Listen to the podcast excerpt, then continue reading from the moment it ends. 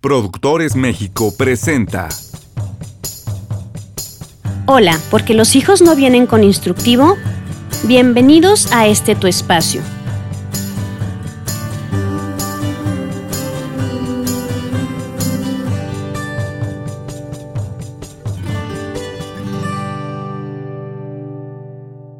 Estoy muy contenta de que por fin logramos iniciar con este podcast en respuesta a la petición de tantos padres de familia, quienes al terminar la conferencia siempre se acercan para preguntarme de qué forma pueden tener más información sobre lo que estamos hablando respecto a la adolescencia.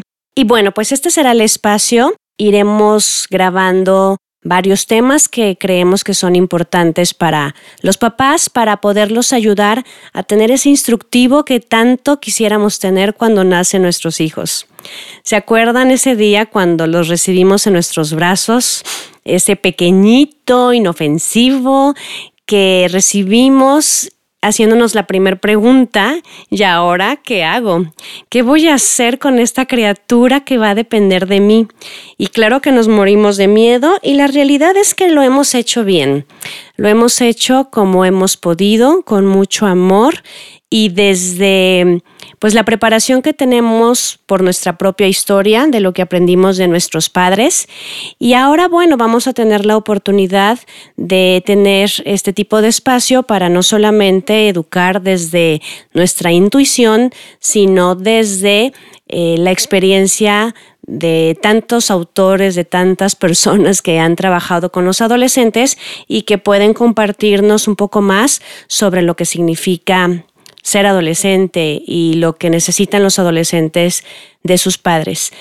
Entonces, bueno, quiero explicar por qué este capítulo se titula eh, Bienvenido a la maravillosa etapa de la adolescencia, porque me imagino que cuando lo leyeron, han de haber pensado que se trataba de una broma, ya que la adolescencia no es una etapa maravillosa. Si se dan cuenta, en la sociedad tenemos estigmatizada esta etapa, la palabra la asociamos con características negativas como, no sé, rebeldía, eh, insoportables, flojos, contestones, dormilones, eh, rebeldes, insoportables. Y entonces cuando una persona escucha tantas palabras tan negativas, pues no se siente tan padre y la verdad es que llegamos a creérnoslo. Entonces vamos a pensar que esta etapa no fue hecha para que los adolescentes sufran y sus padres también, sino que es una etapa maravillosa porque es un parteaguas en la formación de la personalidad del individuo. Tenemos varias etapas previas. Eh, bueno, la infancia dividida en varias partes y bueno, después viene la adolescencia para ser un puente a la adultez. Esta etapa es difícil. Vamos recordando cuando nosotros éramos adolescentes, donde no sabemos cómo comportarnos, no somos niños, no somos adultos, entonces, ¿qué somos? Eh, nosotros queríamos comportarnos según nos convenía, pero nuestros padres también nos trataban de acuerdo a cómo les convenía. Entonces, digamos que es una etapa en la que ninguna de las dos partes saben qué hacer. Y es dolorosa porque es una etapa de cambios. De, dejamos la parte de la niñez, de la inocencia, de la ilusión, donde se nos permitían tantas cosas, donde podíamos soñar, donde había un mundo lleno de fantasía y pues todo empieza a cambiar.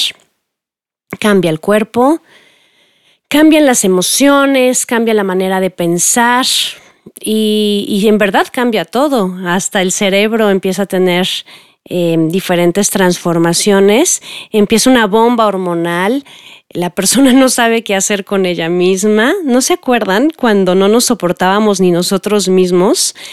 Entonces, eh, es un torbellino que vives interiormente y, creo que ahorita lo que les va a ayudar mucho a, los que me estén escuchando, a todos los papás, es que sigamos recordando eh, nuestra propia adolescencia para podernos conectar con lo que, con lo que le está sucediendo a nuestros hijos.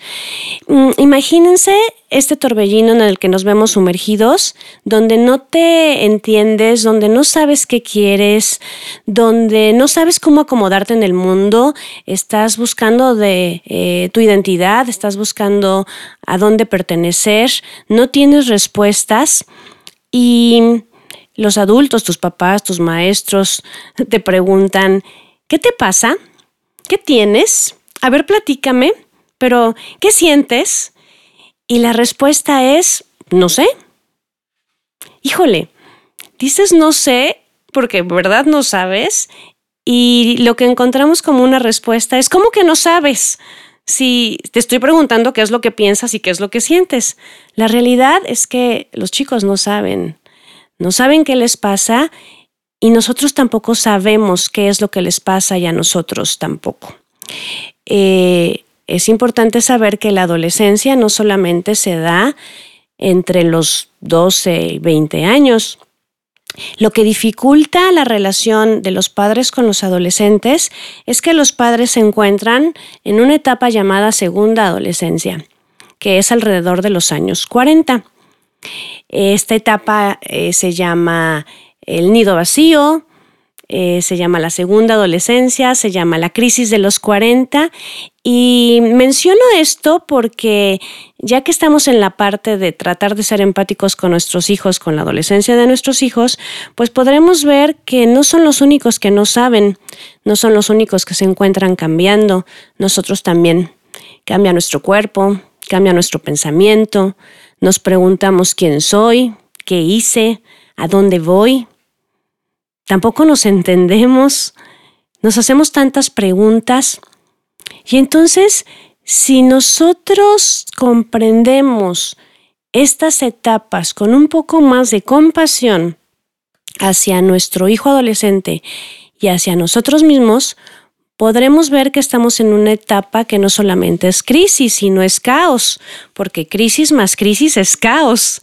Entonces, pues vayamos pensando que estas etapas son necesarias para dar un salto de crecimiento en todos los sentidos.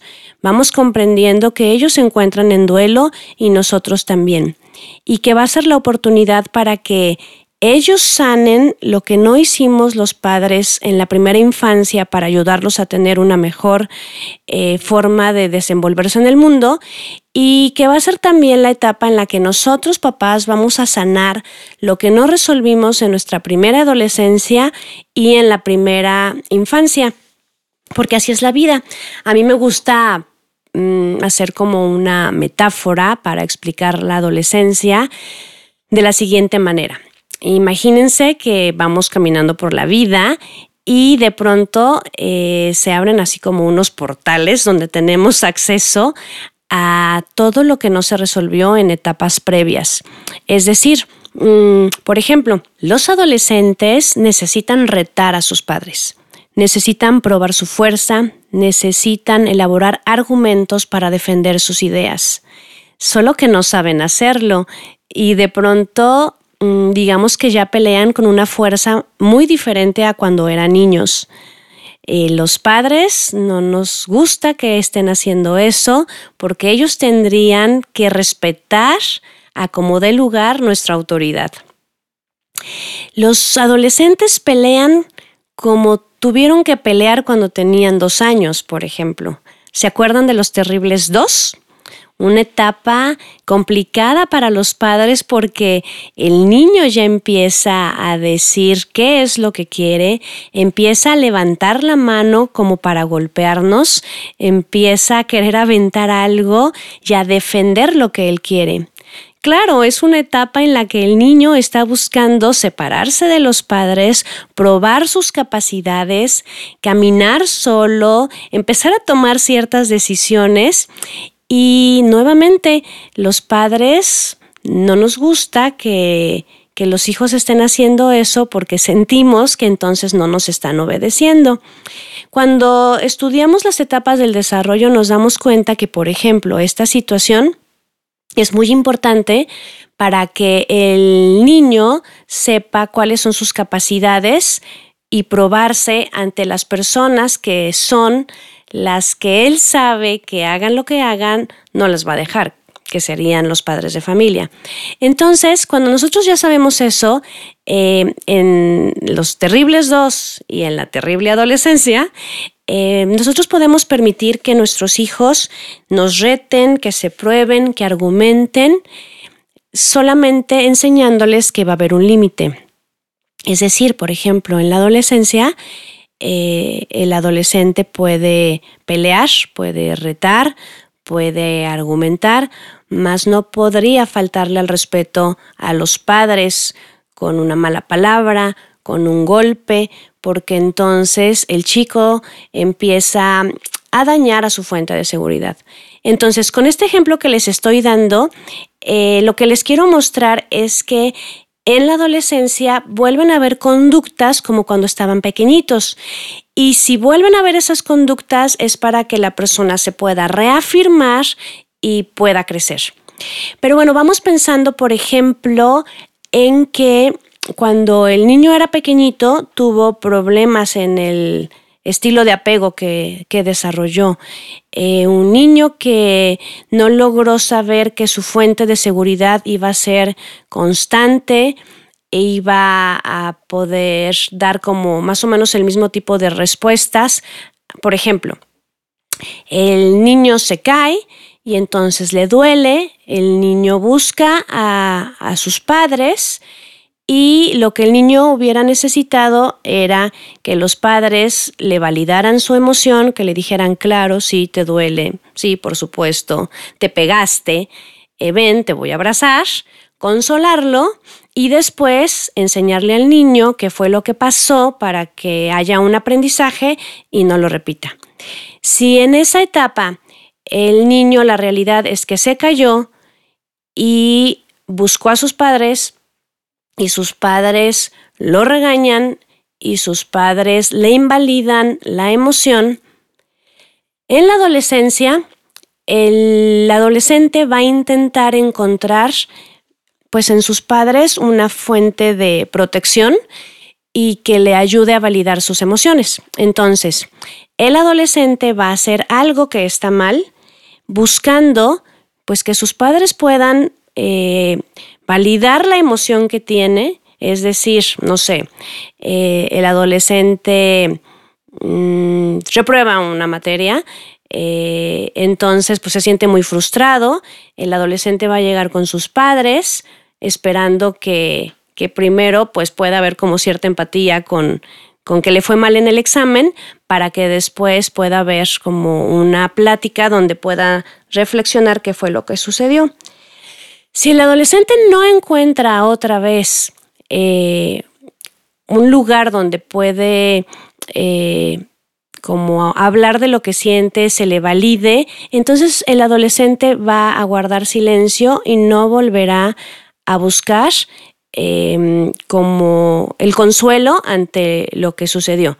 Entonces, eh, esta etapa de la adolescencia y todo lo que vamos a estar hablando en los capítulos nos va a ayudar a que podamos nosotros hacer un ejercicio de qué fue lo que nosotros no hicimos en la primera infancia para entonces poder ayudar a nuestros hijos a que lo puedan acomodar en esta primera adolescencia. Entonces, los papás podemos hacer una revisión de algunos temas que debimos de haber eh, manejado a lo largo de la infancia de nuestros hijos para que ya fuera más sencilla la adolescencia. Eh, vamos a hacer un, un pequeño repaso de cuáles serían estos temas que son de lo que estaremos hablando a lo largo de los capítulos. Vamos pensando, por ejemplo, ¿Cómo es que nosotros establecimos la importancia de la autoridad y el respeto en nuestras familias? Claro que eso va a ser en función de cómo lo aprendimos Y bueno, existen muchas formas de, ser autoridad, más los niños necesitan tener claro quiénes van adelante y los que van adelante son los papás. Entonces, ¿cómo se maneja este tema de, de quién tiene la última palabra, de cómo pueden em, tener como una discusión en torno a un tema sin que los chicos rebasen el límite de, de, una falta de respeto a los padres, de decir malas palabras a los padres y viceversa, también de que los padres falten al respeto a los hijos. Entonces, ¿cómo quedó establecida la autoridad entre los padres y los hijos? Otro tema muy importante que debió de haber quedado claro eran las reglas. Eh, ¿Cuál es la manera en que, en que va a funcionar ese hogar? Porque pues en toda la sociedad se necesita el límite para que entonces todos sepamos qué es lo que podemos hacer y no podemos hacer. Entonces, eh, yo pregunto, ¿están escritas las reglas? ¿Quiénes hicieron las reglas? ¿Las hicieron los padres o las hicieron junto con los hijos? ¿O se las sacan de la manga en función de lo que va sucediendo? Y junto con las reglas, ¿cómo quedaron estipuladas las consecuencias? ¿Saben sus hijos lo que va a suceder si ellos realizan alguna acción que, que no es conveniente para ellos o para la dinámica de la familia? Porque si no lo saben, entonces pues es una fuente de problemas que pueden haber entre los padres y los hijos. Otro tema podría ser, por ejemplo, el de la solución de problemas. ¿Cómo es que se ha manejado en casa el que se pueda resolver las situaciones que se van presentando? ¿Quién las resuelve? ¿La resuelven los hijos? ¿La resuelven los padres? ¿O no se resuelven y se van dejando almacenadas las situaciones? Eh, los chicos saben hacer un ejercicio reflexivo para poder analizar qué es lo que está sucediendo y cuáles podrían ser las opciones de solución. Otro tema sería el manejo de las emociones. ¿Cómo fue que desde pequeñitos les fuimos enseñando a manejar esas emociones que son tan importantes para el desarrollo de la persona? Eh, les enseñamos a manejar su miedo, les enseñamos a encontrar un lugar seguro ante su miedo, les enseñamos a enojarse, les enseñamos que, que, es importante hacerlo y hay que saber cómo. Les enseñamos a ser felices. Digo, una pregunta como muy extraña, ¿no? Pero les hemos enseñado a nuestros hijos a disfrutar, a sentir placer con las cosas tan simples de la vida, a alegrarse, a compartir esa alegría con el otro. Les hemos enseñado a manejar su tristeza, a llorar, a sentir que las lágrimas salen por el rostro y está bien, a sentir que el corazón se apachurra y a poderlo vivir junto con alguien. Les hemos enseñado a, a manejar bien el desagrado cuando, cuando algo no nos late, cuando algo no nos está gustando y poder defenderlo. Si nosotros de pequeños les enseñamos a nuestros chicos a manejar las emociones, entonces en la adolescencia va a ser un poco más fácil ante la bomba hormonal que ellos puedan al menos tener una mejor identificación y expresión de lo que van sintiendo conforme van teniendo nuevas vivencias. Otro tema que vamos a repasar es, por ejemplo, la expresión del amor. ¿Cómo les enseñamos a nuestros hijos a, expresar el querer a alguien? ¿Cómo lo hacemos en nuestra casa? Decimos te quiero, abrazamos, estamos cerca, nos tomamos de la mano, porque finalmente eh, el amor va a ser un gran colchón para poder enfrentar situaciones tan difíciles de la vida y esta etapa de la adolescencia. Eh, si nuestros hijos saben que, que nuestro amor es incondicional, que los amamos como son, pues van a tener más chance de, de poder probarse, probarnos, de poder retar, de poder desobedecer, porque van a saber que finalmente van a haber unas personas que van a amarlos, hagan lo que hagan. Claro que también si el límite fue muy claro, ellos sabrán de qué raya no se podrán pasar y eso les dará seguridad. Otro tema que es importante que reflexionemos es cómo les enseñamos a nuestros hijos a convivir en el hogar, es decir, qué responsabilidades tienen, cuáles son sus obligaciones, cuáles son los privilegios, eh, de quién es la casa. La casa la tienen que tener arreglada los padres o la madre, de quién es el cuarto, de quién es la cama, de quiénes son los espacios.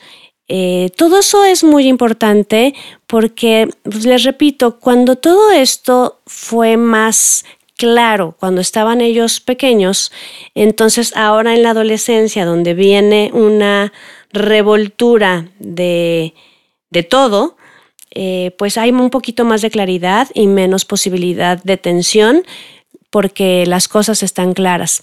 Obviamente, eh, para todos los que respondieron que sí tienen claridad en esto, hay que entender que los hijos ya crecieron y que no se puede manejar la misma estructura cuando eran pequeños a cuando eran adolescentes.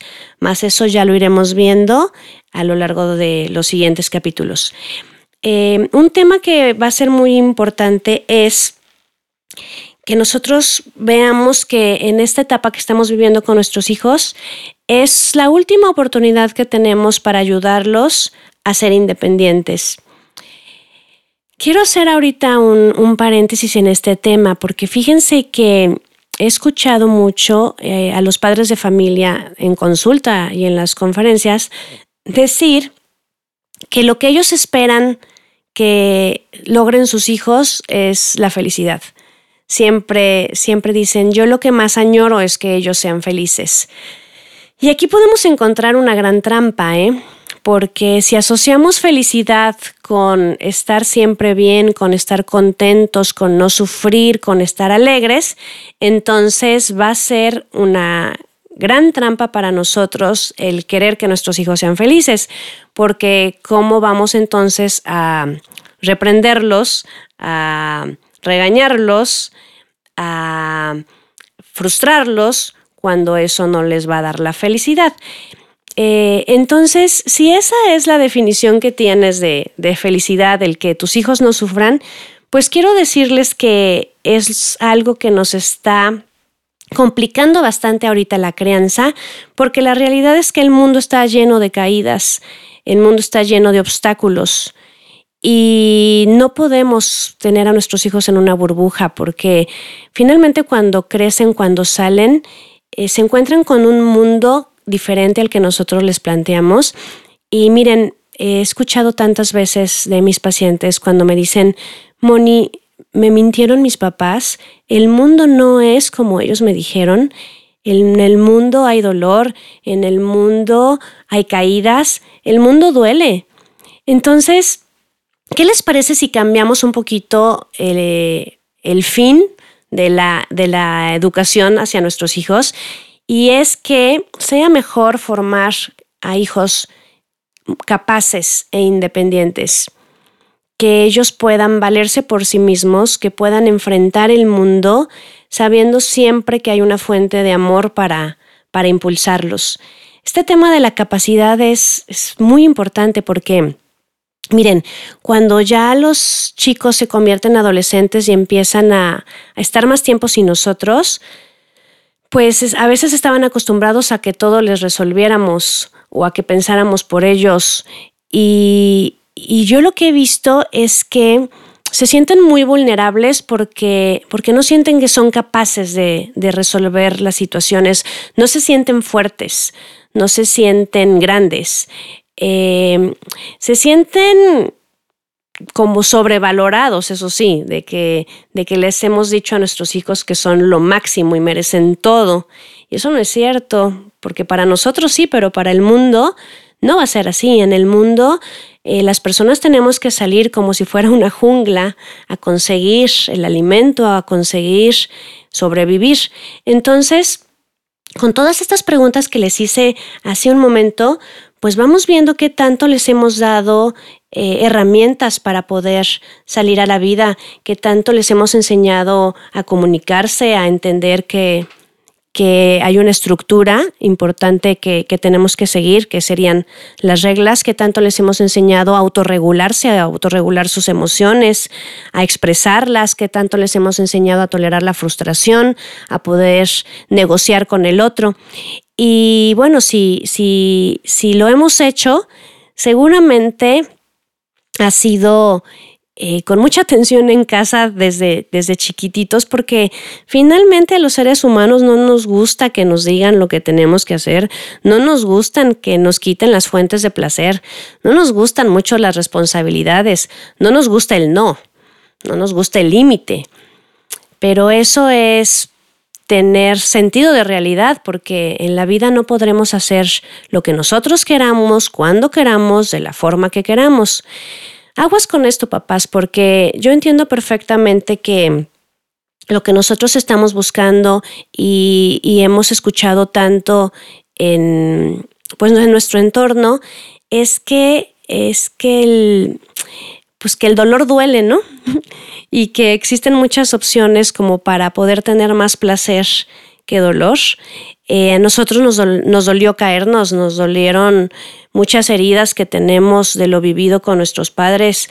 No nos gustó el sacrificio, no nos gustó esforzarnos, pero no por haberlo vivido significa que haya sido malo para nosotros. Eh, vamos a hacer un ejercicio que me gusta mucho hacer en las conferencias, pero piensen ustedes en los momentos más difíciles de su vida, en, las caídas más fuertes, en las heridas más fuertes. Y, yo les pregunto, ¿hay algún aprendizaje de ahí? ¿Tomamos fuerza de ahí? ¿Tomamos em, como más poder de esa, de esa situación? ¿Crecimos a partir de esa situación? Y bueno, muchas veces la respuesta es sí aunque la forma no haya sido exactamente la correcta. Es ahí donde tenemos nosotros la oportunidad de hacer un cambio, que nuestros hijos puedan caer, que les pueda doler, que puedan aprender, pero que lo que cambie sea que nosotros no generemos heridas en nuestro corazón, sino simplemente una formación que aunque no les guste, les pueda servir para sentirse más fuertes, más capaces, para poder enfrentar una vida que está llena de altibajos y bueno, un mundo que ahorita está un poco complicado, para el cual nuestros hijos van a necesitar tener más herramientas para tomar las mejores decisiones que hagan que puedan ellos seguir adelante y no quedarse en el camino. Entonces, repito, ¿qué les parece si la pregunta que, que nos hacemos es ¿cómo le puedo hacer para que mi hijo sea independiente? Hagamos otro pequeño ejercicio. Eh, seguramente tus hijos van a tener entre 12 y 20 años probablemente, porque son adolescentes. Y bueno, vamos, evaluando qué tan independientes son. Voy a hacer una pregunta que obviamente, pero para nada me gustaría que sucediera, y es la siguiente. ¿Qué pasaría con tus hijos si el día de hoy tú faltaras? Si el día de hoy tú no regresas a casa y ellos se quedan esperando. La realidad es que los chicos mayores de 12 años tendrían que saberse valer por ellos mismos, tendrían que saber manejar la casa, tendrían que saber eh, prepararse algo de comer, tendrían que saber pedir ayuda a los vecinos, hacer una llamada telefónica y ellos podrían salir adelante porque biológicamente están listos para hacerlo. El asunto es que hemos hecho los adultos para disminuir las capacidades de nuestros hijos cuando todo les resolvemos. Hay una tabla muy linda que puedes encontrar en, en internet que son las responsabilidades de los hijos de acuerdo a María Montessori. Entonces vienen eh, las responsabilidades de los niños, me parece que desde los dos años hasta los 14. Y es muy triste encontrar que tenemos chicos de 14 con responsabilidades de niños de dos años. Es importante que creamos en que nuestros hijos son capaces y que es un gran regalo el ayudarlos a que ellos se vayan haciendo responsables de cosas tan sencillas como poner la ropa sucia en el cesto, como tender una cama, como sacudir un cuarto, porque todo eso los va ayudando a que después puedan ser responsables de sus acciones ya en otra magnitud. Entonces, bueno, lo que hemos platicado en este capítulo ha sido la introducción a todo lo que iremos hablando a lo largo de, esta serie. Eh, y la reflexión que, que quisimos hacer fue, primero, ¿qué concepto tenemos de la adolescencia? Si el concepto es negativo, entonces nosotros estamos entrando eh, pues sin ganas, ¿no? Estamos entrando eh, con miedo, estamos entrando tal vez ya derrotados porque, porque la adolescencia es muy difícil y si nuestro concepto es negativo, pues ya de entrada estamos diciéndole a nuestros hijos que nos ir muy mal y que lo que a ellos les va a suceder va a ser terrible. Y entonces si se dan cuenta, pues no es una buena bienvenida. Entonces, mejor pensemos que estamos entrando a una etapa de cambios donde tenemos una última oportunidad para poder darle a nuestros hijos lo que ellos necesitan para estar listos para salir adelante. Va a ser una última oportunidad de de podernos encontrar con ellos, de poderlos mirar de una manera distinta, de poderles decir lo que significan para nosotros y de poderlos impulsar para que les vaya bien en la vida adulta. Eh, en este capítulo hice algunas preguntas para que ustedes vayan pensando en cómo manejamos ciertos temas cuando nuestros, niños, nuestros niños eran pequeños para que pues podamos ver cómo lo hicimos y bueno, si no lo hicimos también no importa, ¿ok? Acuérdense que, yo arranqué hablando que, que los padres hemos hecho las cosas como hemos podido. Todo lo hemos hecho en nombre del amor, lo hemos intentado hacer de una manera distinta a como lo vivimos con nuestros padres. Entonces, esa es la maravilla de la adolescencia, que no importando cómo hayamos hecho las cosas hacia atrás, tenemos una nueva oportunidad que nos da la vida para reeditar la historia, para hacer las cosas en este momento que no hicimos hacia atrás y entonces que nuestros hijos se encuentren llenos de lo que necesitan para tener las mejores herramientas para poder enfrentar la vida. Entonces, voy a, terminar con este capítulo diciendo nuevamente bienvenidos a esta etapa maravillosa de la adolescencia.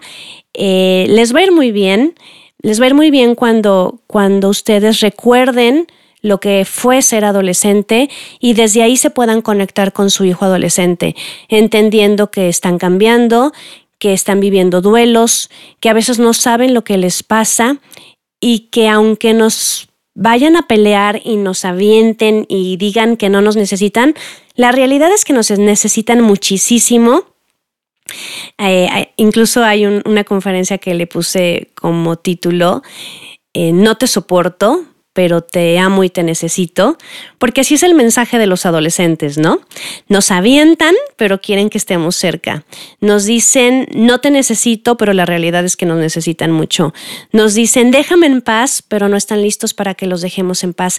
Entonces, bueno, pues vamos a ir hablando sobre el mundo de los adolescentes, sobre, sobre ese lenguaje que he tenido la oportunidad de conocer a lo largo de 20 años, sobre todo lo que he escuchado de parte de ellos que, finalmente voy a poder compartir con ustedes para decirles cómo interpretar sus señales y cómo ser los padres que nuestros adolescentes necesitan.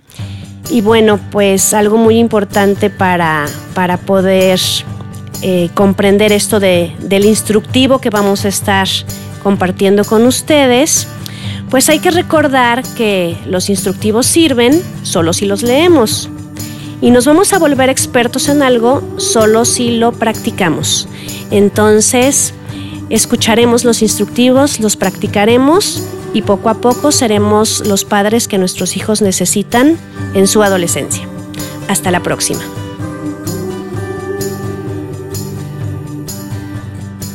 Contenido supervisado por IFITAF. Esta fue una producción de Productores México grabado en estudiosdegrabación.com.mx.